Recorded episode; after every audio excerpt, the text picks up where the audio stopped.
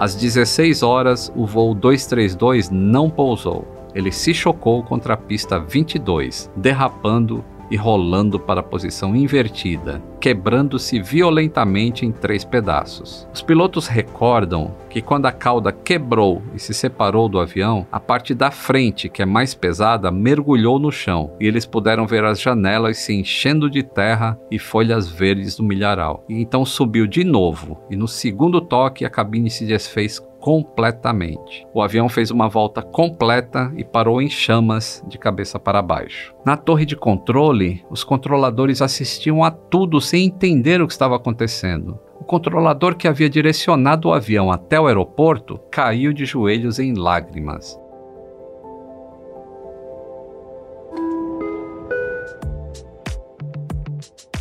A aviação comercial acumula 107 anos de aprendizado com uma tecnologia tão apurada que está entre os transportes mais seguros que existem. E ainda assim, há quem precise de coragem para voar.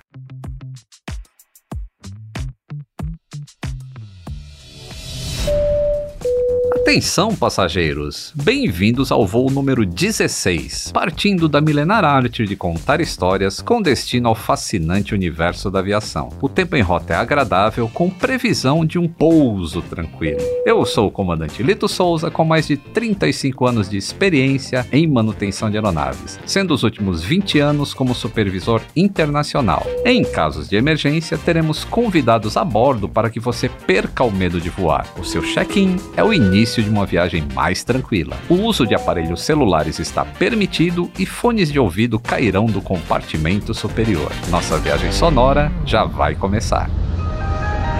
Atenção passageiros.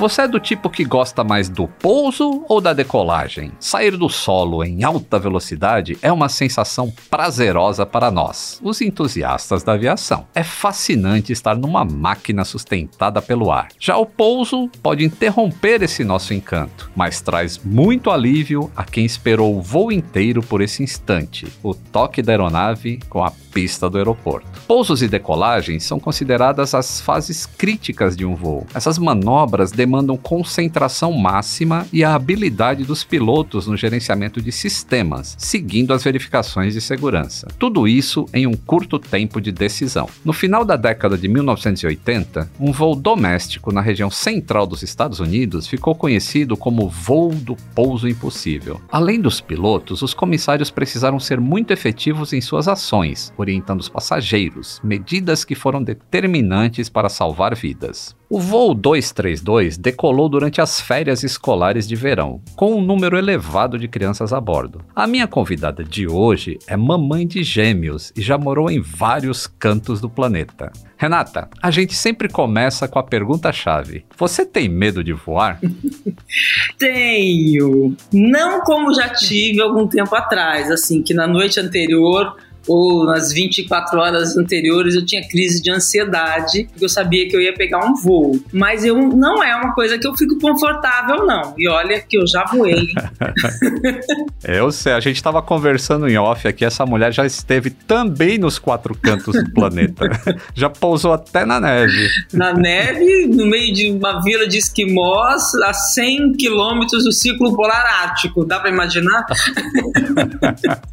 olha só, como curioso curiosidade, toda a aviação no mundo a gente se baseia pelo polo norte magnético, né? Pelos, pelo magnetismo da Terra, para o avião se localizar. E só que quando os aviões voam perto dos polos, aí a, o magnetismo não serve para nada. Tem que ter uma outra maneira de fazer navegação. E aí se usa o norte verdadeiro. Olha que interessante. Espero que isso não te dê mais medo de voar quando você for para esses rincões longínquos. A direção fica mais confusa, é isso? É, ele não tem direção, na verdade. Você tem que usar. A bússola não serve para nada quando você está muito perto do, dos polos. Então você tem que usar outro método de navegação. Muito obrigada por me avisar só hoje disso, tá?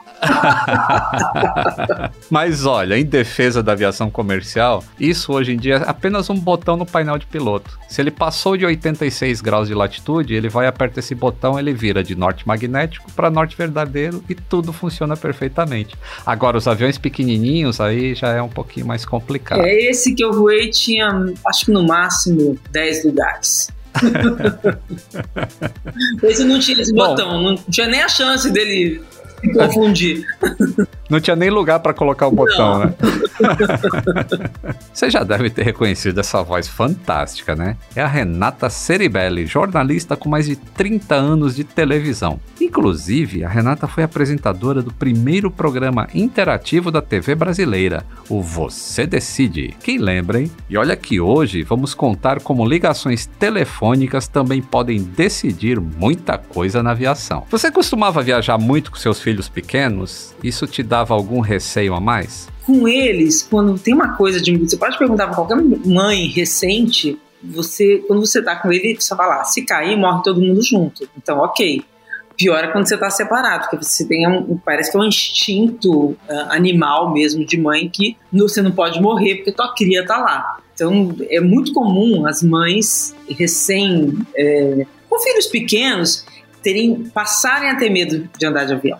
E eu acho que comigo foi assim. É como se fosse um gatilho. É um né? gatilho. Eu acho que é aquela coisa, gente, isso aqui não tá, não tá sob o meu controle. né? Uhum. Exatamente essa sensação. Curiosamente, quando a gente está andando de carro também com eles, a gente também não tem controle. A gente acha que tem. Na verdade, a gente só a sua direção. Mas a de todo mundo que está ali em volta, correndo, caminhão, moto, você não tem controle de nada. E a gente não tem o mesmo medo. É engraçado mesmo. Mas eu sempre assim, eu, eu eu precisava dar uma olhadinha na cara do piloto, sabe? eu dava uma olhadinha assim, ver será que eu confio? Tinha muito medo, assim, tinha uma época, nossa, são, são, o medo é uma coisa absurda, né? E, e no avião, então. Ele não é racional. Não, né? não. Às vezes eu ficava tentando interpretar. Quando a gente não interpreta o rosto da aeromoça, a gente interpreta a voz do piloto. Gente, acho que ele tá com sono.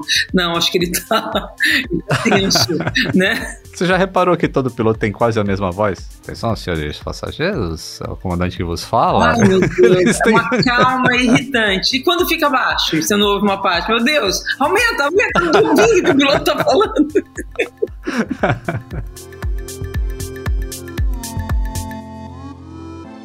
No episódio de hoje, contarei a história do voo 232, que ficou conhecido na imprensa americana como um pouso impossível.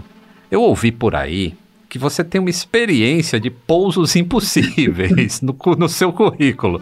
Me conta como é que foi isso, eu Renata. Eu tenho vários pousos, assim, que eu falei, não, esse é impossível, não vai rolar. Mas tem o ápice, né? Que foi um, um voo que eu tava, eu entrei de férias e, e nossa, finalmente vou relaxar e vou para Nova York. Eu estava indo com, com meu marido na época, que tinha um congresso em Boston. Falei, ah, eu vou, eu vou uhum. descansar. E aí, é, esse voo atrasou muito. Para quem tem medo de avião, quando começa a atrasar, você já começa a fantasiar, né? Nossa, uhum. o que tá acontecendo, né? acho que atrasou tipo três, quatro horas, uma coisa grande mesmo. A empresária falou por que que estava atrasando? Ah, Era problemas técnicos? Um problema técnico, mas aquele é na como se fosse não no motor, nada disso, como se fosse na comunicação, né? Aham. Uhum. Do, tá. do avião. Era um problema, enfim. E aí a gente seguiu, entramos no voo, fomos tranquilo. Tinha um, tinha um cara meio esquisito no, no, voo, um americano, começou a dar problema, tava muito bêbado. É, começou a pedir pra aeromoça esquentar uma coxinha pra ele. E aquela coxinha. e aí todo mundo falou: Meu Deus, esse, não vai ser, esse voo não vai ser tranquilo. O cara bêbado mesmo, falava alto e chamava todo mundo. E aí ele insistiu muito, insistiu, porque ele tava com uma, uma cheia de coxinha, sabe? Aí a mulher esquentou a coxinha, aquele cheiro de fritura por todo o avião. e aí ele continuava, ele comia, ele levantava, ele era imenso, gente, ele era enorme. E aí eu sei que mandaram ele pra classe, acho que vagou uma coisa na primeira classe, mandaram pra primeira classe, que eu tava ali ah. na executiva. Bom, e aí o voo foi tranquilo. Tava exausta, dormi, acordei, falei, gente, que delícia de voo, né? Tranquilo, acordei aqui em Nova York, ah, vai descer, céu azul, que delícia. Descendo, eu olhando na janela, ah, que delícia. Uhum. E levantou. Arremeteu. Arremeteu. Arremeteu. O terror dos que têm medo de voar. Arremetida é uma manobra que todos os pilotos fazem quando o avião não está estabilizado para o pouso. Não interessa por qual motivo não exista essa estabilização. E ela pode ser executada quantas vezes forem necessárias até que o avião se adeque ao seguro. E aquilo ali era uma situação nova, porque normalmente já tinha remetido comigo alguns voos, mas assim, com tempo ruim. Eu estava acostumada. São Paulo Paulo era direto, fazia muita ponte aérea, descendo uhum. de São Paulo, arremete. É, aí arremeteu pela segunda vez. Uhum. Né, a gente tava aí, ah, não, o piloto falou, tá tudo calmo, vamos, sem problemas, a gente já tá descendo novamente. Descendo, tá arremeteu de novo. Aquilo ali foi a segunda arremetida, nossa, uma coisa até errada. Teve um longo período de, de, silêncio, todo mundo tentando uma explicação. E aí, eu não me lembro se ele falou alguma coisa, mas nesse momento ele desceu e eu vi, ah, então ele tá descendo de uhum. novo. Mas eu tava na janela e vi que ele não tava é, descendo pra pista, ele tava passando bem do lado da torre de controle. Uhum. Ué, que que tá acontecendo? Eu fiquei muito tensa com aquilo. E até esse momento sem nenhuma informação para os passageiros. Sem nenhuma informação de novo. Uhum. É, vocês viram que a gente tentou mais uma vez. Aqui nos nossos equipamentos está tudo ok. Nenhuma informação foi dada de que alguma coisa esteja acontecendo, uhum. mas a torre de controle disse que o nosso é, trem de pouso da frente está numa posição invertida, que não deveria estar. Ele começou, o trem de pouso, é, um, fica no aí começou um monte de explicação, isso, ninguém ouvia nada. Ele falou, ferrou, né? Os aviões costumam ter trem de pouso com três pernas, duas atrás, embaixo das asas, e uma na frente, embaixo do nariz do avião. A parte da frente é responsável pelo direcionamento quando o avião está no solo. A partir, a partir daquele primeiro negócio que está na posição errada, todo mundo já parou de ouvir o que ele tinha é, para falar. Alguma né? coisa no avião, ele não conseguiu pousar, e é isso que eu sei. Eu tô prestes a morrer, socorro, né? começou um, todo mundo aquele no avião, né? Você uhum. ouve aquela, aquele mal-estar. Ele falando, mas olha, vocês fiquem tranquilos. É, a gente já entrou em contato com o Brasil, que está é, conversando com a torre de Nova York, do aeroporto, e a gente está aguardando a decisão deles. Aquilo ali piorou, mas como é que é? Piloto, a impressão que deu pra gente ali, que estava no voo, ou seja, o piloto sumiu. Ele tá ali, ele não sabe o que fazer, ligou pro Brasil, o Brasil tá conversando com a torre e a gente vai morrer. né? Como, como, assim o cara falou uma coisa dessa? Então ficou assim um mal-estar enorme. Eu uhum. não sei se ele, ele deveria ter dado essa informação pra gente. É engraçado eu ouvir você falar isso, sabe? Porque eu fico pensando das duas maneiras. Primeiro, a cabeça do piloto que está lá na frente, porque ele é um técnico. E, e aí não ter o tato suficiente de explicar exatamente o que está acontecendo, porque não dá para simplificar a aviação ali em poucos segundos para um monte de leigo que está sentado com medo lá atrás. e ao mesmo tempo, é como é que você ali atrás, já tensa, recebe uma informação que você não tem a menor ideia do que significa. E aí, começam os burburinhos, né? Aí tem sempre aquele que não tem medo, que é muito corajoso no avião, tem é. aquele que já é apavorado e pessimista. As personalidades começam a se mostrar naquela hora. Eu só tremia. Uhum. Eu tremia, é, eu tava com um ex-marido na época do lado, nossa, chato pra caramba, grosso, para de ficar com medo, aquelas coisas. e ainda tinha um, um, um, um cara que era médico da Varig, ex-médico da Mari, não, eu, ele era o experiente, sabe? Então ele ah. fala, não, eu já passei por isso, calma, isso é muito normal. Os pilotos têm muita, muita experiência nesse tipo de coisa. Você sabe o que é o trem de pouso? E começa a discutir sobre o trem de pouso. Acho que é uma coisa muito masculina isso, né? Começa a conversar tecnicamente. e aí começa a irritar, coisa. né? Começa é, a irritar quem tá com medo. aí o piloto novamente voltou e falou: olha, é, a gente vai ter que fazer um pouso de emergência, voar, vai demorar um pouco, acho que uns 20 minutos. E aí ele foi narrando que lá embaixo o aeroporto estava tomando todos os procedimentos de segurança, teriam ambulância, meu ah. Deus, teria... Coisa que é, não é bom saber, né? Não é bom, estaria preparando a pista para o pouso. Uma aeromoça maravilhosa que se chamava Isabel. Essa mulher controlava tudo, sabe? E aí é, me chamou muita atenção, assim, que não podia ter nada, sabe? A gente já tava todo mundo meio pronto para descer. Então ela passou recolhendo tudo. Recolheu sapato, anel, brinco, uhum. tudo, óculos, não podia ter nada. É, e eu queria ficar, não posso ficar com meu celular, não. Pensei em ligar pra minha mãe, louca, né? Imagina, vou matar minha mãe do coração. Tem que dar os parabéns pra Isabel, viu? Ela fez tudo não, certo. Isabel, Essa preparação toda de cabine é Isabel, essencial. Isabel, maravilhosa. Ele alertou muito sobre a posição que a gente deve, deveria ficar, uhum. né?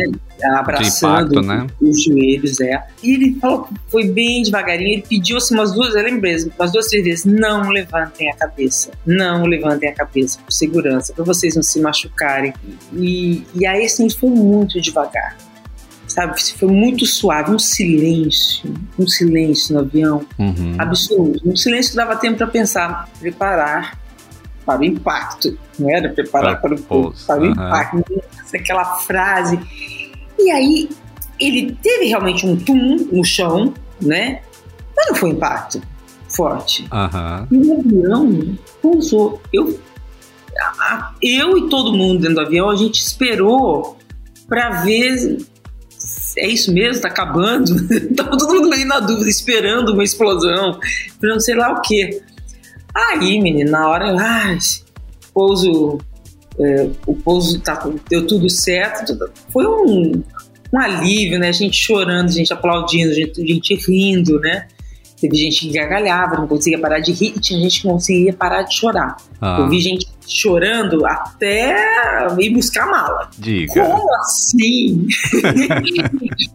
eu estou no voo, olha, eu vou falar, o Brasil e a torre vão decidir e eu aqui, piloto, só vou obedecer daqui a pouco eu passo para vocês o que vai acontecer.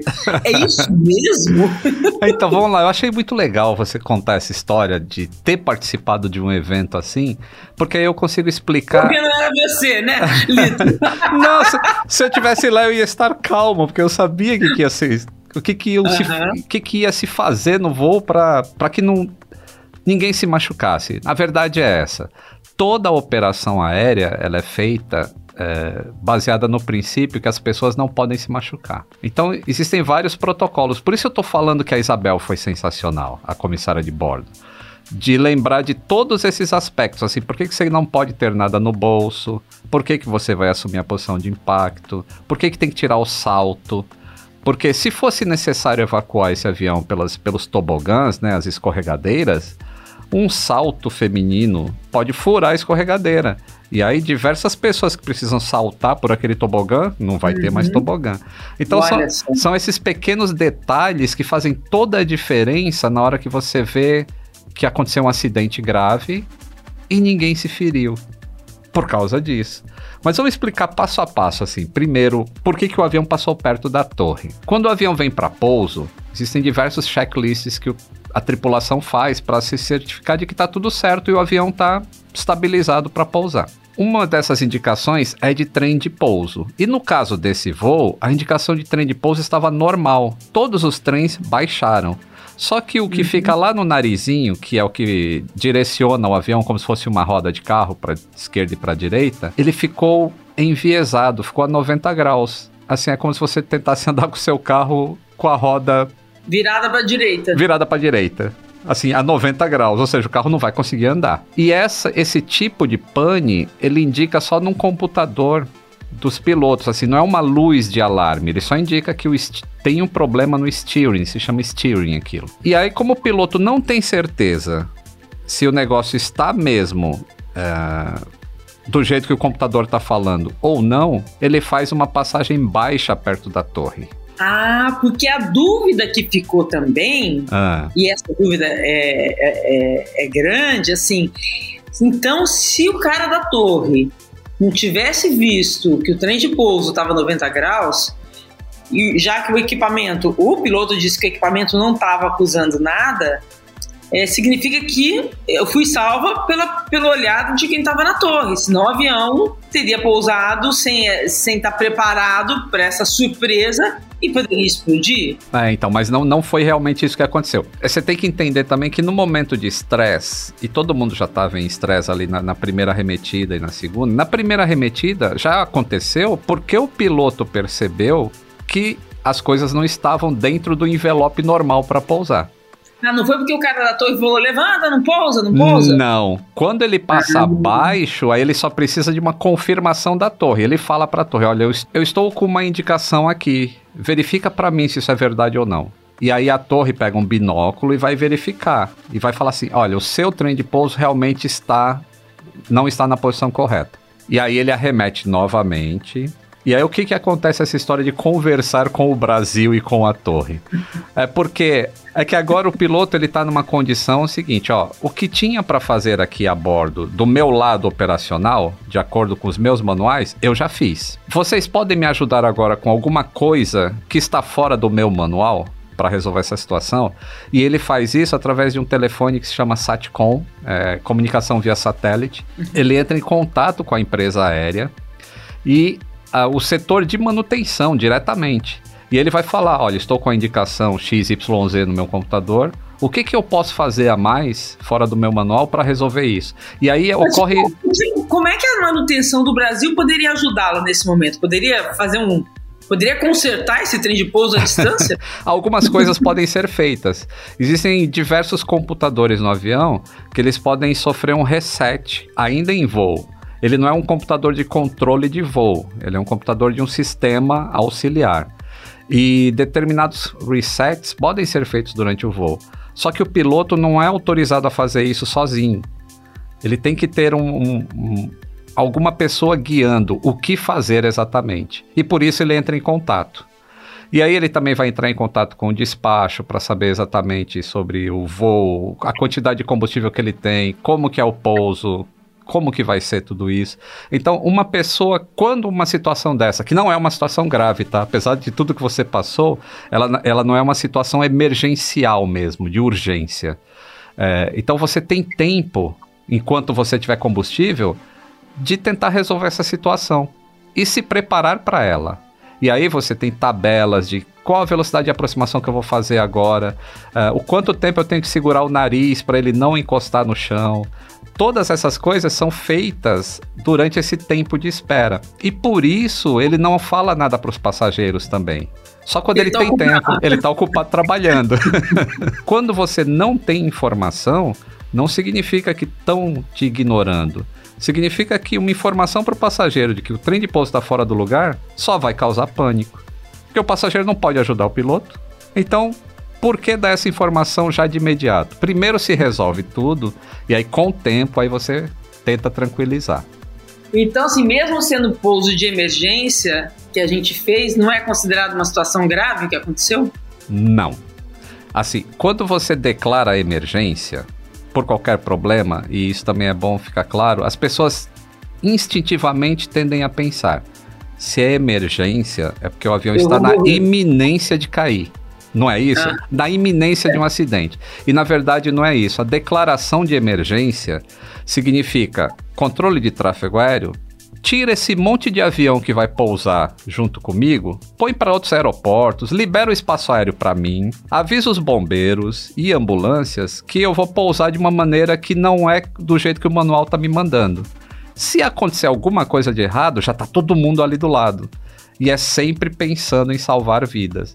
Porque imaginemos que tivesse realmente dado falha e ele pousasse com o trem de pouso enviesado. Isso não seria um pouso de barriga, como a Isabel falou. Pouso de barriga é um pouso efetuado com os trens de pouso recolhidos, mas geraria muita faísca, o atrito da roda enviesada com a pista, iria desgastar tudo. Nesse caso, após o toque, desse, desse avião que você estava na pista, com os trens de pouso traseiros, o computador que cuida da parte do trem de pouso resetou automaticamente e colocou aquele trem de pouso do nariz na posição correta. Então foi um pouso normal. Ele tocou e desacelerou normalmente. Por isso que ninguém sentiu nada mais também. Mas estava todo mundo preparado, sabe? Porque o importante é esteja ciente dos procedimentos que você tem que fazer. Eu sempre digo, a aviação é extremamente segura e as estatísticas mostram. Mas estatística não vale nada para quem tem medo de voar. Não adianta você falar que é seguro, porque é seguro, os números dizem, é, mas também cai. Não é isso que as pessoas pensam? É, é eu acho que medo de avião, você, você, acho que você tem um medo claustrofóbico, de ficar em um lugar muito fechado com muita gente. Uhum. Né? Isso já, é já gera uma tensão. E tem o um medo de você não ter, não ter controle sobre aquela situação, né? Nenhum. Você não pode ir lá, ah, tá bom, se eu não posso lá pegar a direção do avião, porque eu confio mais em mim. Mas também não pode fazer isso num ônibus. E as pessoas, eh, o pensamento delas é voltado pro avião. Eu acho que a, a divulgação das notícias pela mídia sobre coisas normais que acontecem na aviação, que são tratadas de maneiras anormais, e a remetida é uma delas, no consciente coletivo, ou inconsciente coletivo, não sei agora, pensam. Nossa, a remetida é um procedimento perigoso, sendo que a arremetida é para segurança do voo, não é para o perigo do voo. E raramente, assim, essa, esse seu voo, a arremetida foi por problemas técnicos, mas raramente são a maioria das vezes são por problemas alheios ao avião. Ou mudou o vento na pista, ou está entrando uma tempestade, ou uma capivara invadiu, como aqui em Guarulhos aconteceu no outro dia, uma capivara invadiu a pista. Você não pode pousar. Então você arremete. Entendeu? São coisas assim que aparecem depois nas, nas notícias como pânico a bordo. O avião arremeteu em São Paulo. Mas não tem uma explicação sabe? Por isso que temos o atenção passageiros para explicar que isso é uma operação normal que não precisa ter pânico por causa de, de arremetida. Técnica, e tá aí tentando me convencer. Sim. Imagina, esse voo foi, foi uma emergênciazinha. ficou conhecido. O que, que você sente quando você ouve que o voo ficou conhecido? O voo que teve uma ajuda da mão de Deus. Olha aí, tá vendo? Será Essa é uma informação assim que não deveria ter sido dada, né? Pois é. Mas se, será que foi mesmo algum milagre? Ou será que isso tem a ver com a destreza do piloto ou com o projeto de engenharia não. embutido no avião? Eu tô achando maravilhosa essa tua explicação justamente por isso, né? Porque imagina, ainda vem é, uma, um estigma desse, né, o voo que teve ajuda da mão de Deus, aí que as pessoas acham que foi um milagre mesmo. E não, isso você explicou, que realmente é um procedimento comum, né? Que tem alguns procedimentos que podem ser feitos à distância, sim, uhum. né? É, e até, na verdade, é, é, muita segurança isso, né? Isso, eu, eu estou achando muito interessante entender essa história de como aconteceu esses bastidores que eu não imaginei na época, que para mim era mão de Deus mesmo. Porque você sabe que você não está ali só com o piloto, você tem toda uma estrutura do de voo apoio. te acompanhando, né? Uhum. É, e acompanhando a segurança daquele bicho papão no ar, né? É. É muito bom isso, assim. É, eu acho fascinante falar sobre isso, porque eu tô ali dentro desse meio e para mim é, é uma coisa natural. Mas as pessoas não sabem que isso ocorre. E é tão interessante eu poder falar disso e mais pessoas saberem que, nossa, então o piloto pode pedir uma informação durante o voo. Não só pode, como recebe até sem pedir. Então ele está sempre gerenciando informação o tempo todo para que o voo seja o mais tranquilo possível.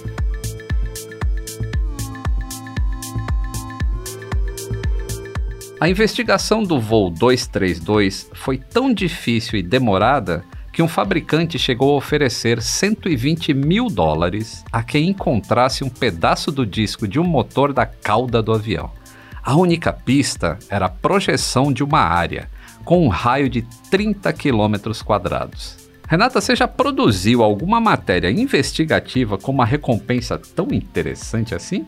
Nossa, já pensou? Eu quero saber o seguinte: se eu tivesse nessa cobertura e encontrasse eu ia receber essa, essa recompensa ou estaria fazendo nada mais, nada menos do que a minha obrigação jornalística?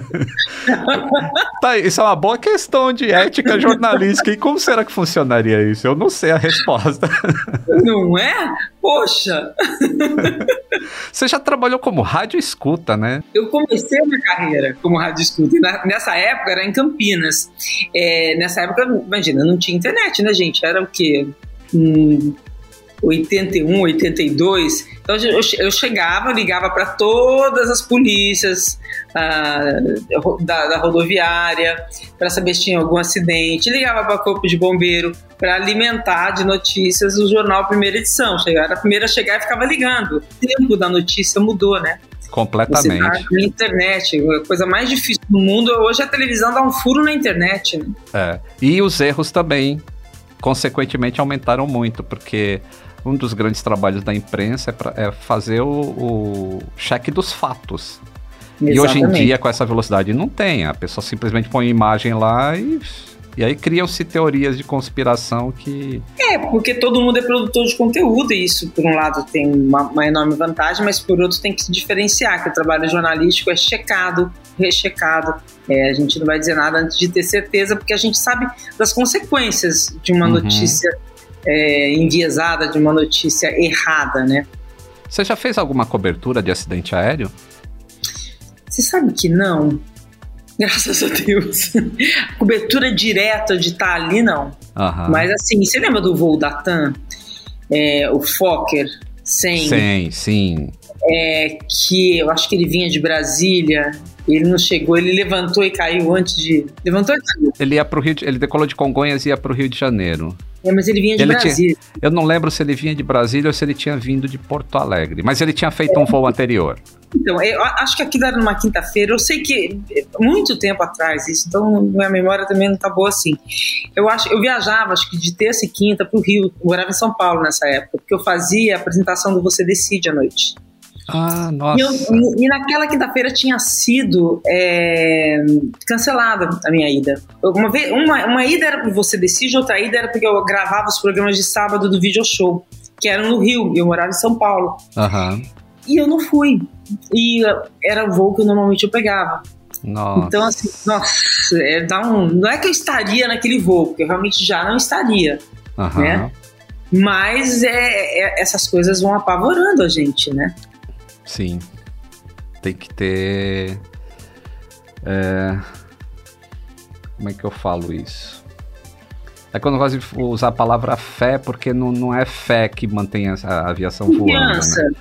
É, tem, tem que ter uma confiança grande de que, primeiro, a gente estava vivendo naquela época. É, um, um, a aviação não era tão avançada em matéria de procedimentos no de Brasil, segurança. No mundo todo. No mundo todo. No mundo todo. É porque em 1996 uh, a gente estava iniciando o processo do caos aéreo no Brasil que culminou em 2006, 2007. Foi um caldo de cultura errado que veio cozinhando e culminou naqueles dois acidentes. O, da, o segundo avião da TAM, que caiu em Congonhas, foi para o posto de gasolina e a, a, colisão aérea entre o voo da Gol e aquele jato executivo. Uhum.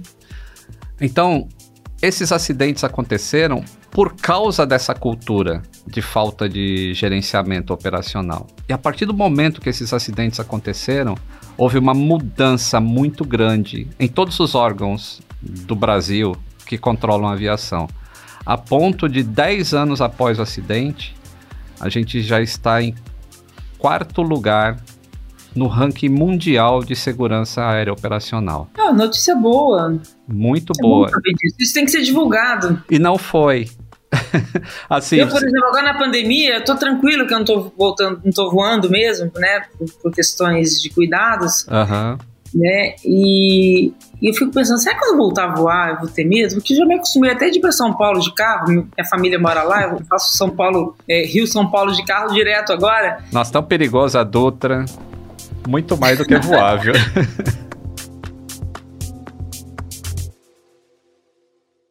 No caso do voo 232, foi oferecida essa fortuna por um único componente de uma aeronave estimada em 21 milhões de dólares, segundo valores da época. Só que a dívida mais alta do voo 232 foi com dezenas de crianças que não puderam se salvar por falta de adequação dos cintos de segurança. Desde esse acidente, a FAA passou a exigir regulamentação para retenção de passageiros com menos de 18 quilos, com dispositivos seguros e adequados.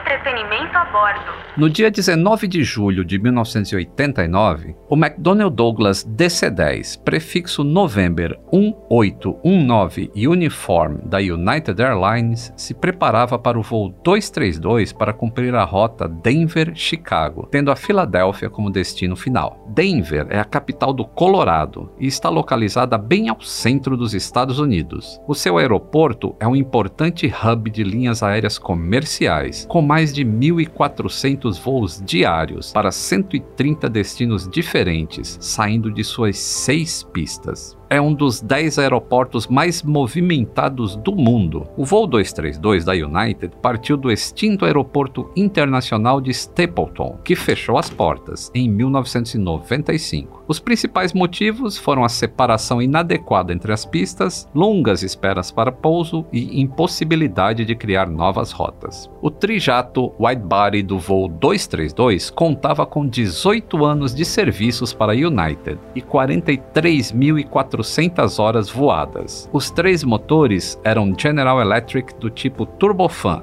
com alta taxa de bypass. O bypass é o desvio que o ar que é sugado pelo motor faz. 20% de todo esse ar vai para a queima na combustão junto com o combustível e 80% é usado como impulso. Wide body são aviões com fuselagem larga, daqueles com dois corredores no setor econômico. O DC-10 do voo 232 tinha capacidade máxima de 380 passageiros em classe de alta densidade. O primeiro wide body a operar no Brasil foi justamente um DC-10 que fez a linha Rio de Janeiro-Lisboa pela Varig de 1974 até o ano 2000. Às 14 e 09 o DC-10 do comandante Alfred Haynes decolou tranquilamente com os seus 285 passageiros e 11 tripulantes. Em poucos minutos estavam no nível de voo de cruzeiro 370, ou cerca de 11.200 metros, com velocidade de 900 km por hora. Encontrei notícias dizendo que o Al Haynes era francês. Ele até nasceu em Paris, viu? Mas foi Paris, no Texas, como naquele filme do Vin Wenders. O capitão texano estava há 33 anos na United e tinha quase 30 mil horas de voo pela companhia, das quais 7.190 eram no DC-10. Naquele dia, o comandante Alfred estava no assento da esquerda. O pilot flying, ou piloto no controle da aeronave, era o primeiro oficial William Records, com 20 anos de operação na United. Parece que o nome dele é até de gravadora de discos, não é mesmo? Das 20 mil horas de voo registradas pelo piloto, 665 eram no DC-10. Para ganhar mais horas no aparelho, ele conduzia o voo até Chicago. O trajeto era considerado uma operação simples e rotineira. Em entrevista para a TV americana, o comandante Alfred lembra que o DC-10 era chamado de avião para pilotos velhos, por ser muito simples de se pilotar. O engenheiro de voo Dudley Dvorak completava a tripulação de cabine. Como segundo oficial, acumulava 15 mil horas de voo e pouco mais de 30 horas em DC-10. Ele estava em transição de aparelho, vindo do Boeing 727. Uma notinha de aviador. Oito anos depois do voo 232, em 1997, a McDonnell Douglas encerrou as suas atividades e foi incorporada justamente pela Boeing. De volta ao verão de 89, os passageiros já tinham almoçado e estavam no cafezinho quando, às 15h16, com pouco mais de 67 minutos de voo, a tripulação ouviu um alto estrondo. Os passageiros também ficaram atentos ao que parecia uma explosão. Em seguida, sentiram uma vibração e tremor de toda a fuselagem. Imediatamente, o comandante William pegou os controles e disse: I have the airplane, indicando que ele voaria o avião enquanto os outros dois tripulantes iriam verificar o que tinha acontecido. A asa direita do DC-10 se movia para baixo e o nariz estava descendo, fazendo com que o avião se inclinasse para aquele mesmo lado. A tripulação checou os instrumentos de voo e identificou pane no motor 2, que ficava na cauda do avião. O capitão solicitou o corte deste motor. Até então, não parecia um incidente grave, pois eles ainda contavam com outros dois motores que ficavam nas asas. Enquanto o engenheiro de voo realizava o checklist de desligamento de um motor, uma notícia mais preocupante veio à tona. Os medidores de pressão dos três sistemas hidráulicos da aeronave indicavam zero, sem pânico a bordo. Depois de acompanharmos o checklist para corte de um motor em voo, vamos entender o que significa perder o sistema hidráulico de uma aeronave. O primeiro item do checklist pedia para levar a manete para marcha lenta, o que a tripulação não conseguiu fazer porque a manete estava travada. Nessa época, o controle dos motores era feito de forma mecânica, ou seja, havia um cabo de aço que ligava a manete até o controlador de combustível na cauda ou na asa do avião, dependendo de onde o motor estava. O segundo item pedia para fechar o controle de combustível, mas essa alavanca também não se mexia. O Reines percebeu que era alguma coisa mais séria do que a simples perda de um motor em voo. As coisas estavam acontecendo muito rápido e Al não conseguia controlar o avião. O DC-10 já tinha inclinado a asa aproximadamente 38 graus e o Reines pensou: Meu Deus, ele vai virar de cabeça para baixo e não teremos mais o controle. Por instinto de inteligência natural e de piloto muito bem treinado, o comandante fez uma das ações que salvaria o voo. Se não dava para controlar a aeronave através dos comandos mecânicos e sistemas hidráulicos, o capitão All recorreu ao sistema de aceleração dos motores. Reduzindo o empuxo do motor 1 na asa esquerda, a aeronave começou a girar e subir gradativamente a asa direita, nivelando seu eixo. A diminuição da potência dos motores também possibilitava a diminuição da velocidade. Como resultado, o DC-10 passou a desviar para a esquerda. Desse modo, a asa direita passou a ter mais ar passando sobre ela do que a asa esquerda, ganhando sustentação até subir e interromper aquela inclinação fatal. Enquanto isso, o engenheiro Dvorak estava boquiaberto com a perda dos três sistemas hidráulicos. Aquilo era tão improvável que, quando eles ligaram para o centro de manutenção em São Francisco, os engenheiros não tinham uma solução rápida. Até aquele momento, todos achavam que era impossível um DC-10 perder todos os sistemas hidráulicos ao mesmo tempo. Aquilo era uma hipótese bastante razoável, pois cada um dos três sistemas hidráulicos eram independentes e pressurizados pelas bombas de motores distantes um dos outros. A lógica é que, se um dos sistemas perdesse fluido, por exemplo, por vazamento, os outros dois sistemas que não estavam conectados não seriam comprometidos e compensariam a perda. Justamente por isso, o DC-10 não havia sido projetado para voar sem sistema hidráulico hidráulico. Só que no DC-10 do comandante Hall, o desprendimento em alta rotação de uma peça do motor 2 rompeu com os três sistemas hidráulicos da aeronave de uma só vez. Sabe aquela chance única em um bilhão? Aquela chance praticamente impossível se transformou quase em uma sentença de morte na cabine do trimotor. Sem seu sistema hidráulico, um DC-10 não podia ser controlado, não podia baixar flaps, sleds, spoiler e mesmo que conseguisse pousar, não teria freios. Por qualquer lado que se olhasse, seria um acidente na certa, sem chance de sobrevivência. Na tentativa de recuperar o sistema hidráulico, a tripulação acionou o ADG, um gerador movido a ar para alimentar a bomba hidráulica do sistema. Só que a energia hidráulica não foi restaurada, porque não tinha fluido. Às 15h20, quatro minutos após o estrondo, a tripulação chamou o centro de controle aéreo, enviando uma mensagem de Mayday e solicitando vetores para o aeroporto mais próximo. Às 15 e 22, o controlador de tráfego aéreo ofereceu a pista 31 de Silk City. A tripulação confirmou o novo destino daquele voo, mesmo sabendo que o DC-10 era grande demais para a pista daquele aeroporto. O comandante Haynes chamou a torre de Silk's Gateway Airport. Silk City Approach. Estamos descendo de 26 mil pés. Pro atual é 290 e com uma razão de descida de 500 pés por minuto eram informações de aproximação de uma aeronave que estava a quase 8 mil metros de altitude, com velocidade superior a 535 km por hora e descendo mais de 150 metros por minuto. E não se esqueçam que o DC-10 só conseguia fazer curvas para a direita. A torre perguntou o número de pessoas a bordo e a quantidade de combustível e acionou a equipe de resgate em solo. Nesse momento, os passageiros foram avisados da falha no motor 2 e a chefe dos comissários de bordo foi chamada ao cockpit. Era Jen Brown, que não costumava ficar em pânico, mas entendendo a gravidade do problema, temeu pela própria vida. Disfarçando esse sentimento, ela preparou a sua equipe de comissários para um pouso de emergência. As primeiras orientações eram prender todos os objetos que estavam soltos, tranquilizar os passageiros e orientar os pais com crianças de colo. Como era um período de férias escolares, o voo estava com um número elevado de crianças, muitas delas viajando sozinhas. A comissária voltou à cabine com uma notícia inesperada. Um instrutor de voo de DC-10 da United,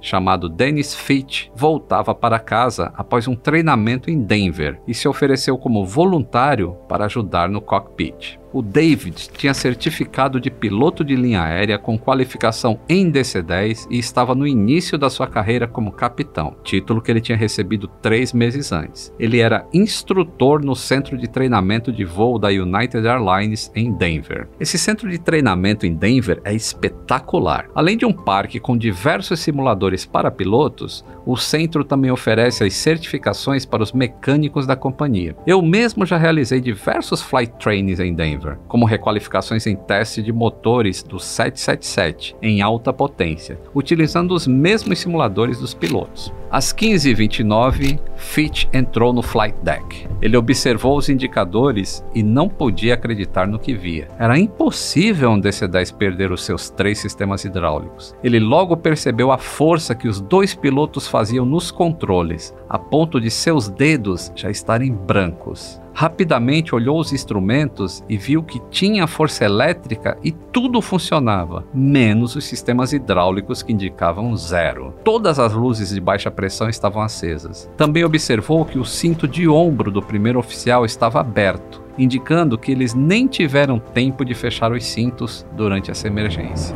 O avião estava fazendo um movimento de montanha russa. Como o DC-10 não tinha nenhum controle de superfície, ele subia sozinho e conforme perdia velocidade, começava a descer. Ao ganhar velocidade, subia novamente, mais de 30 metros por minuto. A cada oscilação, o avião terminava em uma altitude mais baixa. Esse tipo de oscilação é chamada de fugoide, e a tripulação sabia que não conseguiria pousar em segurança sem eliminar essa oscilação. Então passaram a tentar antecipar o movimento, mexendo nas manetes do avião como se entrassem em sincronia com as vontades do DC-10 a grande técnica é que eles estavam aprendendo como controlar o avião usando apenas o empuxo diferencial dessas manetes. Uma arte que não é aprendida em nenhum lugar. Estava sendo feito pela primeira vez pelos três pilotos a bordo e com maestria. Imagina o terror que estava na cabine de passageiros. O comandante All avisou ao recém-conhecido instrutor Fitch: Nós não temos nenhum controle da aeronave. A seu pedido, Fitch voltou à cabine dos passageiros para uma inspeção visual das asas. Às 15h32, Fitch voltou ao flydeck. O comandante reportou o problema. Nós não temos fluido hidráulico.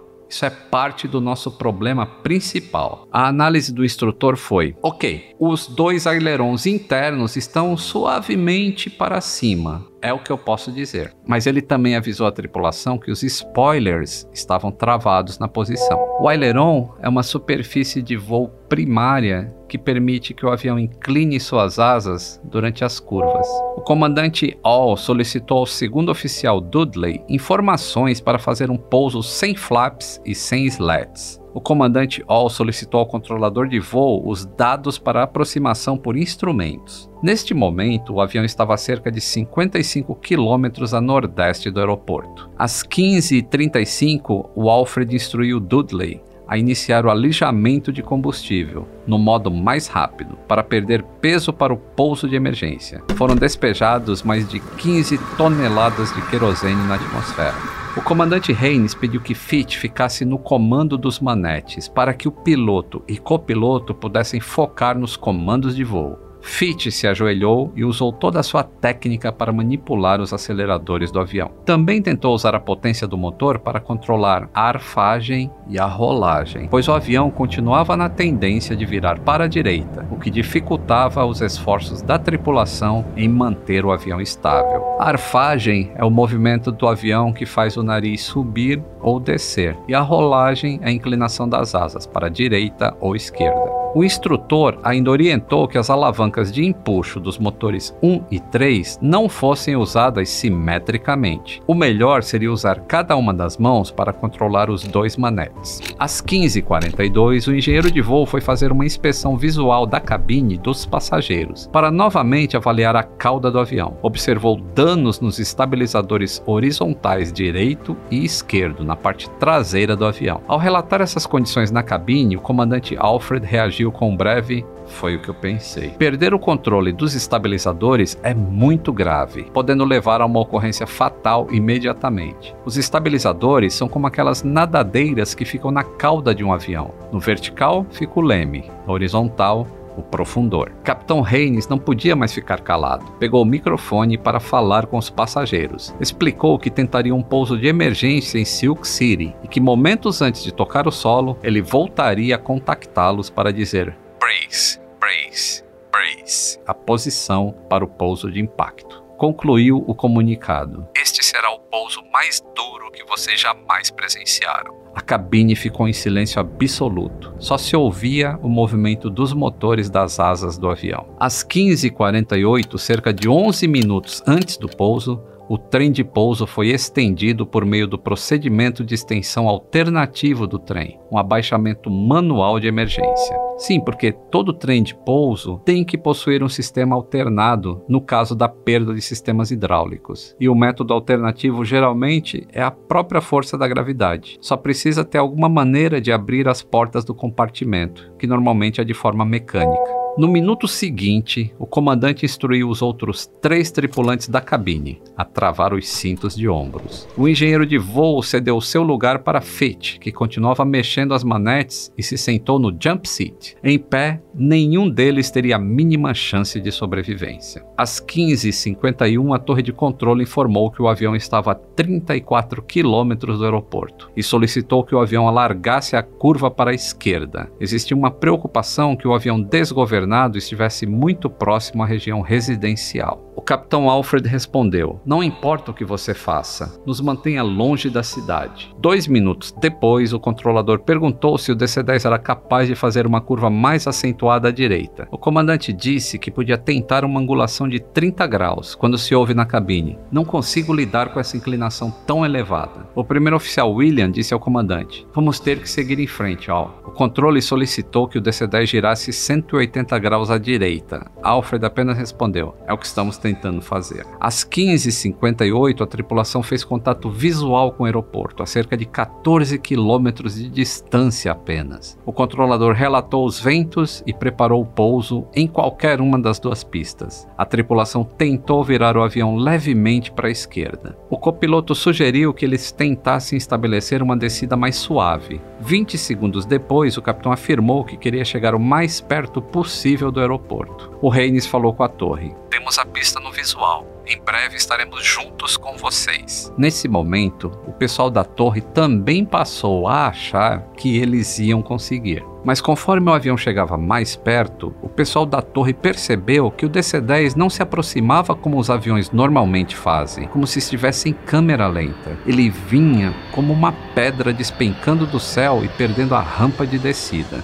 O Fitch sabia que eles tinham mais de 150 toneladas de peso, indo a quase 500 km por hora em direção à pista e sem freios. Depois de cerca de 20 minutos controlando as manetes, ele começou a ficar proficiente no controle e conseguiu fazer a primeira curva para a esquerda, o que deixou o avião a sudoeste em curso direto para o aeroporto, no rumo da pista 22. Apesar de parecer uma simples troca, a pista 22 estava fechada desde a Segunda Guerra Mundial, o que naquele momento representava quase 45 anos. O seu comprimento de 2 quilômetros dificultava ainda mais um pouso tão tenso. E tinha mais um agravante: toda a equipe de resgate em solo, como os caminhões de bombeiro, estavam ali posicionados. O comandante insistiu em continuar a aproximação naquela pista por impossibilidade de comandar o avião. O controlador o avisou que se tratava da pista 22, mas fez um anúncio confiante. Isso vai funcionar, senhor. Vamos tirar os equipamentos da pista. Eles irão se alinhar para isso. No solo foi um jogo de xadrez com as peças naquele tabuleiro.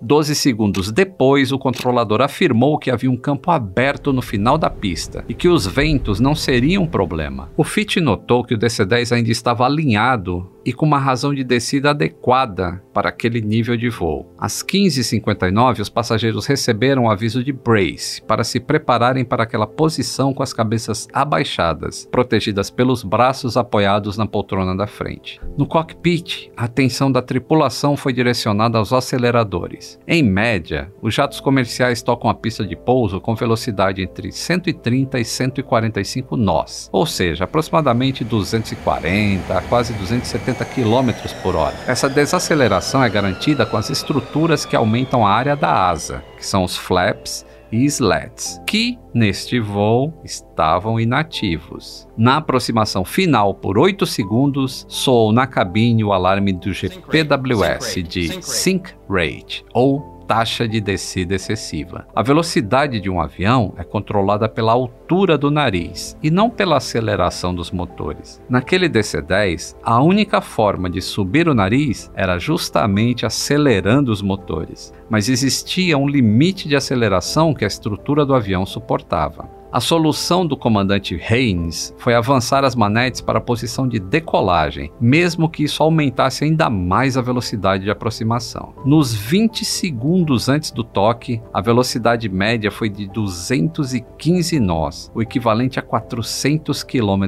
por hora. Cerca de 30 metros acima do solo, o nariz voltou a se inclinar para baixo. O comandante e o copiloto solicitaram uma redução de potência para uma aproximação final curta.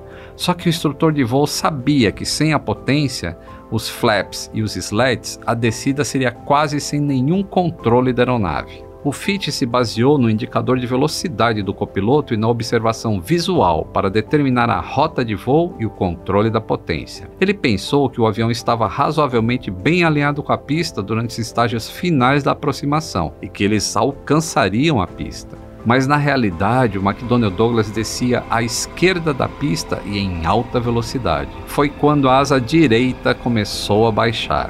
A tripulação continuou os esforços para controlar a aeronave, mas foi em vão. Justo no momento crucial, o motor esquerdo acelerou muito mais rápido que o direito. Isso causou uma inclinação da asa esquerda de quase 20 graus para cima. Os alarmes de GPWS voltaram a preencher a cabine. O copiloto Records gritava: Nós estamos virando. A asa direita bateu no chão, seguida pelo trem de pouso daquele mesmo lado. O avião caiu de chapa no concreto e mais de 5 toneladas de combustível saíram das asas e viraram vapor, que em contato com o atrito e o motor esquerdo ainda em funcionamento, entrou em combustão. Às 16 horas, o voo 232 não pousou. Ele se chocou contra a pista 22, derrapando e rolando para a posição invertida, quebrando-se violentamente em três pedaços. Os pilotos recordam que quando a cauda quebrou e se separou do avião, a parte da frente, que é mais pesada, mergulhou no chão e eles puderam ver as janelas se enchendo de terra e folhas verdes do milharal. E então subiu de novo, e no segundo toque a cabine se desfez completamente. O avião fez uma volta completa e parou em chamas de cabeça para baixo. Na torre de controle, os controladores assistiam a tudo sem entender o que estava acontecendo. O controlador que havia direcionado o avião até o aeroporto caiu de joelhos em lágrimas. O supervisor se aproximou e disse que ele tinha feito tudo o que era possível. Quem acompanhou a cena, sejam os curiosos no entorno do aeroporto ou através das transmissões ao vivo dos canais de TV, imaginava que ninguém poderia sobreviver a um impacto daquela magnitude. Quando os bobeiros chegaram, viram muitos corpos espalhados entre o milharal e a pista antiga, até que o mais incrível começou a acontecer. Alguns dos corpos começaram a se levantar. Outros passageiros começaram a sair da fuselagem estatelada do DC-10. Um momento do resgate que ficou registrado na memória dos americanos foi um homem carregando uma criança deitada em seu colo. Depois das piruetas, a cabine dos pilotos foi lançada para tão longe da pista que o resgate demorou ao menos 30 minutos para acessá-los. Um tripulante e 111 passageiros faleceram. 47 pessoas ficaram gravemente feridas, entre elas os quatro tripulantes da cabine. Daquelas gravemente feridas, apenas uma não se recuperou. Foram 184 vidas a salvo e 13 passageiros muito iluminados que sequer sofreram um arranhão. As fotos da aproximação do DC-10 deram as primeiras pistas aos investigadores. A estrutura de proteção do fan do motor 2 e o cone de cauda da fuselagem estavam faltando para desvendar as causas da ruptura, começou outro intenso resgate, o das peças daquele DC-10. A análise do motor em laboratório confirmou a tese que faltava o primeiro estágio do disco do fan, assim como parte do seu eixo. O restante estava intacto. Essas partes só foram encontradas por completo cerca de nove meses após o acidente. Apesar das incessantes buscas por helicópteros, as peças só chegaram às autoridades através dos fazendeiros. Foi necessário esperar a colheita do milho para que os destroços fossem recuperados no vilarejo de Alta, Iowa, a pouco mais de 100 quilômetros de Silk City, por rota terrestre. O motor 2 foi totalmente remontado e levado à inspeção no laboratório do próprio fabricante e posteriormente ao laboratório de materiais do NTSB, o órgão responsável pela investigação. Com o quebra-cabeças completo, verificou-se uma rachadura significativa no disco do fã. Agora, a investigação precisava encontrar as causas daquela fissura numa peça projetada para suportar altas forças de rotação. A rachadura teve início no diâmetro do disco. As outras fraturas da peça eram típicas de separação por fadiga. Por causa da geometria do disco, essa rachadura quase radial criou um momento de flexão que sobrecarregou o disco levando à ruptura no ar. Como o disco girava em altíssima velocidade, esse desprendimento espalhou fragmentos, provocando alterações no estabilizador horizontal direito e na parte traseira inferior da fuselagem. Isso foi possível comprovar pelo espalhamento de titânio, material de composição apenas dos discos do fã, encontrado na análise de outras peças do avião. Também foi nesse momento que os sistemas hidráulicos se romperam de forma quase que simultânea. O relatório final do NTSB determinou que a causa provável desse acidente foi a falha na manutenção e revisão do motor. O equipamento tinha sido inspecionado pouco tempo antes do acidente. Projeções mostraram que a fratura já podia ser identificada, inclusive a olho nu. Análises microscópicas concluíram que o disco do fã tinha um erro de composição contendo menos titânio do que as normas estabelecem. O titânio é usado na aviação por ser um material resistente e ao mesmo tempo leve. A falha ocorreu durante o procedimento de fundição da peça. Essa difícil e longa investigação apontou que os responsáveis pela falha foram as equipes de solo, ao colocar em risco a vida de centenas de pessoas. Isso me lembra a primeira tarefa que eu aprendi ainda na escola técnica de manutenção de aeronaves. No céu não tem acostamento, por isso o trabalho do mecânico deve ser sempre preciso e meticuloso. Em apenas alguns meses, o FA já havia modificado o tipo de inspeção requerida para os discos dos fãs dos motores em todas as empresas. A McDonnell Douglas, por outro lado, teve que reprojetar o caminho que as tubulações hidráulicas faziam no cone de cauda, para que não existisse mais a possibilidade de perda dos três sistemas ao mesmo tempo. E isso é válido até hoje para todos os aviões, não só da McDonnell Douglas, mas de qualquer fabricante. Portas em manual. Até hoje, o que foi aprendido no cockpit desse DC-10 é apresentado em treinamentos de CRM, um verdadeiro exemplo de como gerenciar uma crise em uma cabine. O comandante Haynes costumava dizer que ali, naquela cabine, havia mais de 200 anos de experiência de voo. Porém, de nada serviriam se não tivesse a liderança e escuta para tomar as melhores decisões.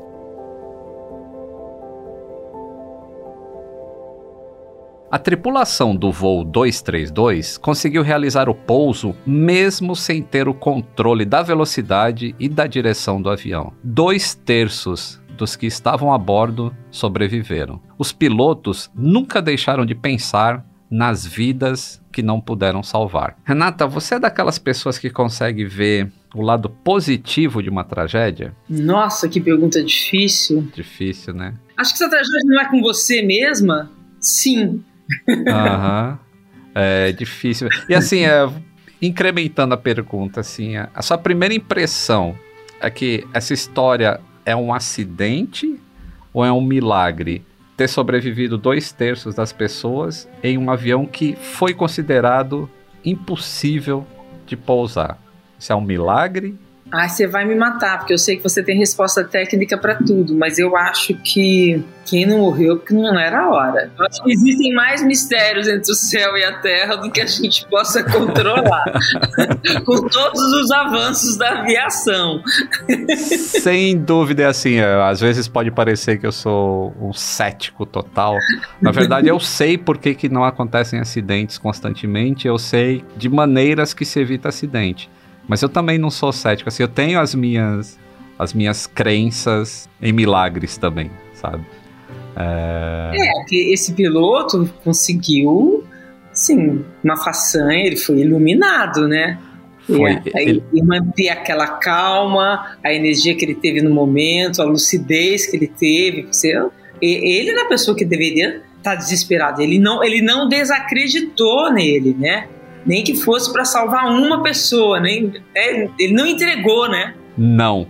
E sabe que o estudo desse acidente e da maneira que ele foi tratado pelos pilotos na cabine do avião virou uh, um estudo de caso para treinamento de como gerenciar uma crise durante um acidente. Assim, a coisa mais. A, a principal lição que se obteve desse acidente foi o trabalho em grupo ele supera mil vezes o pensamento individual. Acidentes no passado aconteceram porque o comandante ele é uma posição hierárquica superior e ele tomava uma decisão que não podia ser combatida pelo copiloto que tem uma posição hierárquica inferior. E aí esse acidente mostrou que você dividir a opinião e sempre perguntar o que, que a gente faz agora e não o que eu faço agora, transforma todo o resultado de um acidente. Ou seja, a vaidade nunca pode vir à frente em qualquer âmbito da vida, né?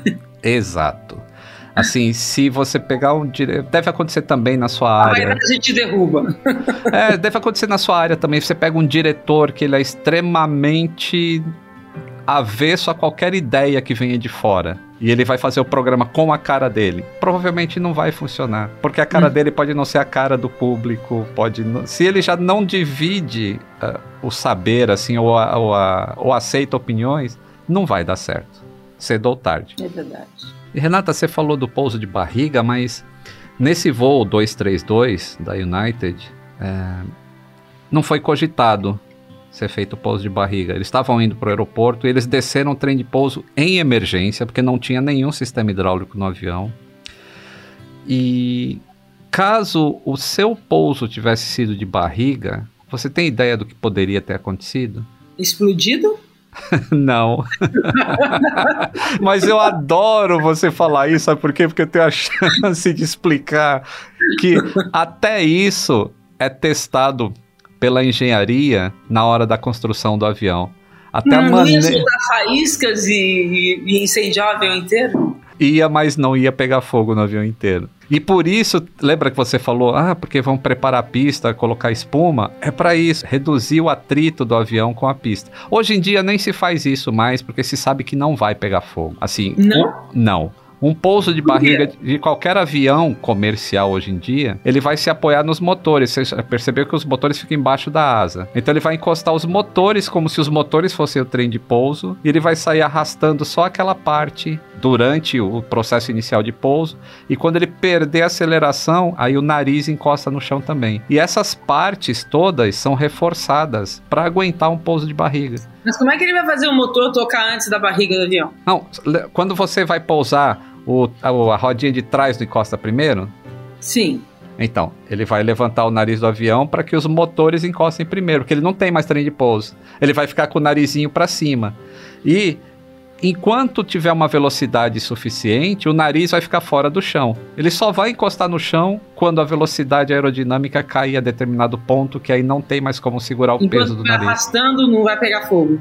Não, vai sair muita faísca. Ele não vai arrastar tanto tempo assim como, como se imagina, né? Não é como no Velozes e Furiosos, que demora cinco minutos para passar o avião na pista. Em segundos ele já vai estar parado e a- es- esse atrito não vai ser suficiente para iniciar o fogo. E, como foi declarado a emergência, os bombeiros já estão do lado para qualquer problema. Bom, vou lembrar de você a próxima vez que eu subir no avião, tá? tá bom, tá ótimo. Se acontecer alguma coisa, eu volto e puxo seu pé depois. Vou estar preparado para isso. Você contou pra gente como foi o anúncio do seu comandante, né? Do comandante desse voo. Eu vou te contar o que, que o comandante Reines do voo 232 falou. Ele pegou o, o microfone e falou assim: Este será o pouso mais duro que vocês jamais presenciaram. Em instantes, eu voltarei para dizer brace, brace, brace, que é a posição de impacto, né? E aí, você ficaria mais tranquila com essa mensagem tão direta? Imagina! Não preciso saber disso. Nem se preparar? Porque é difícil. Quando você sabe que o impacto vai ser forte, provavelmente você se prepara melhor do que se ele não fala nada. É, talvez, porque a Isabel, comissária, ela me avisou que ia ter um impacto muito forte. Mas Aham. o piloto não tinha avisado para todo mundo. Você pode ter razão nisso sim. Porque eu estava preparado e foi legal saber que ia ter um impacto. Aham. Mas aquela frase assim, atenção tripulação, preparar para o impacto, é, é inesquecível, né, essa frase, porque é um momento que você fala, nossa, o que, que vai acontecer? Mas acho que você tem razão. Acho que pensando bem, eu acho que se o fato de eu ter sabido por ela me Aham. deixou preparado, assim. E não Ah. necessariamente significa. Inclusive para obedecer o- as várias vezes que o piloto falava, não levante a cabeça, não levante a cabeça. É, e, e interessante assim que o fato dele falar se prepare para o impacto não significa necessariamente que vai haver um impacto. Mas você tem que estar preparada. Como não se sabe se vai haver ou não, sempre se fala que vai haver. A aviação sempre trabalha com o lado negativo de qualquer coisa.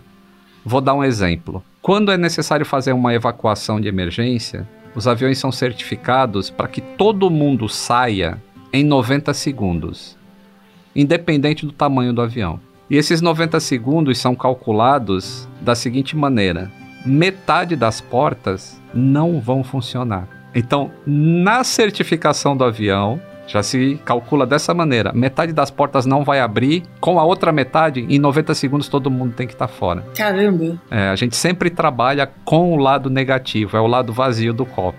E isso gera mais segurança. Então, se preparar para o impacto, é, a gente não sabe se vai ter ou não, mas se prepare. E por que não levantar a cabeça? Porque, como não se sabe a violência da frenagem durante o pouso, se você está com a cabeça levantada, você pode fraturar o Você seu proteger a pescoço. tua cabeça, e quando você abaixa, você protege, né? Isso protege e os teus músculos ficam numa posição melhor de resistir a qualquer impacto.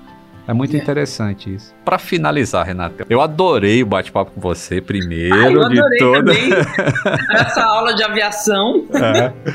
Quem diria, tantos anos depois, eu ia descobrir o que aconteceu de fato. Olha só, Não tá foi vendo? Deus!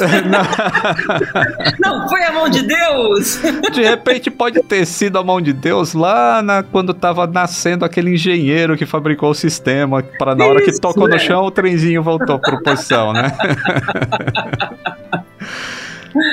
Qual que vai ser o seu próximo voo? Nossa, deve ser provavelmente para São Paulo. Assim que puder a coisa ficar mais tranquila, ao invés de pegar um carro, eu vou visitar minha filha em São Paulo. Mas tudo bem, você falou do seu voo físico, mas vamos falar de outros tipos de voo. Eu fiquei sabendo que você também vai levantar voo aí nos podcasts. Pois é, acabou de sair do forno. O que podcast é. Prazer, Renata. É muito bacana, porque é um projeto antigo. Eu adoro conversas de mulher, eu adoro assuntos femininos. Eu Aham. costumo dizer que eu- a vida foi me fazendo cada vez mais feminista.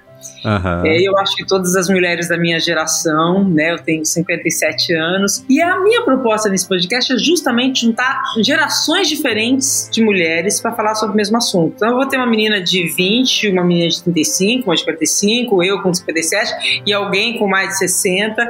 para falar sobre maternidade para falar sobre é, prazer sexual, uhum. para falar sobre é, a idade te define, né? Porque foram muitas mudanças na vida da mulher, né? Nas uhum. últimas décadas. Então, pegar uma mulher de cada década, eu acho que vai dar uma discussão bem interessante, uma troca de experiência bacana. Eu tô super animada com o projeto, Nossa, que... tô adorando. tô ah, aprendendo aqui com vocês hoje também. É uma plataforma nova, né? Mas é muito gostoso, porque você tem mais tempo, você pode aprofundar de um outro jeito, né? E é bom você não ter a imagem, né? Você só ter a voz, saber que a pessoa vai estar tá te ouvindo, né? Sim, isso é fantástico. É e ó, já, já vou me inscrever lá no seu podcast. É, eu acho a ideia sensacional. Essa... Então, os, homens são muito bem-vindos, porque vocês vão finalmente nos entender. acho que não. as fases da vida.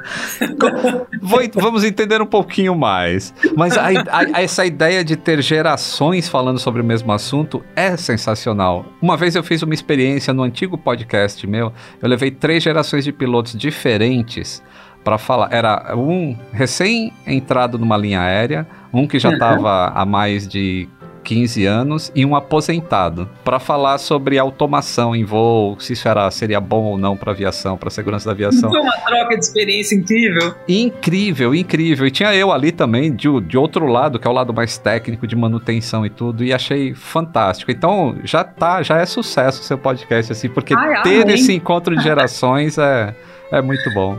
Eu acho que o momento é esse, né? Porque a idade, é, ela, ela perdeu um pouco o sentido, né? Estou velha para isso, estou velha para aquilo. A gente a, aumentou a, a, longevidade, a cabeça das pessoas, as mulheres estão mais jovens, os homens precisam também acompanhar essa, essas grandes mudanças. Eu Sim. acho que a gente acho que vai gerar bastante discussão bacana. É, e a gente dos anos 80 lá tem uma experiência de vida para transmitir para as novas gerações que é sensacional. A gente sobreviveu aos anos 80. 80 né? e onde é que o pessoal encontra o teu podcast, Renata? Ah, na Globoplay, no Spotify, uh, no Deezer, na Apple Podcasts, ah. em todos os lugares vai estar espalhado por aí. Somos vizinhos de casa, então, aqui na Globoplay. Isso, vizinhos de casa. Que legal. Muito obrigado, Renata. Foi um enorme prazer ter você aqui no Pô, nosso programa. O prazer foi todo meu, foi todo meu. Beijo. Beijo grande.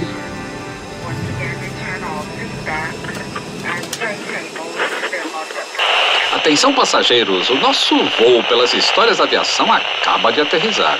Nos encontramos no próximo embarque. Um grande abraço e até o próximo voo!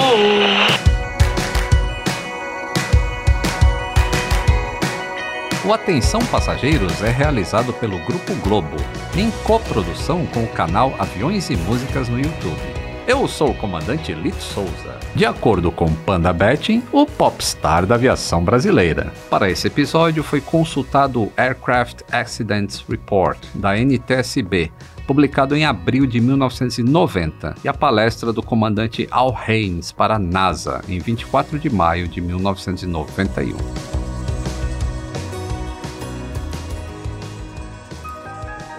Atenção passageiros.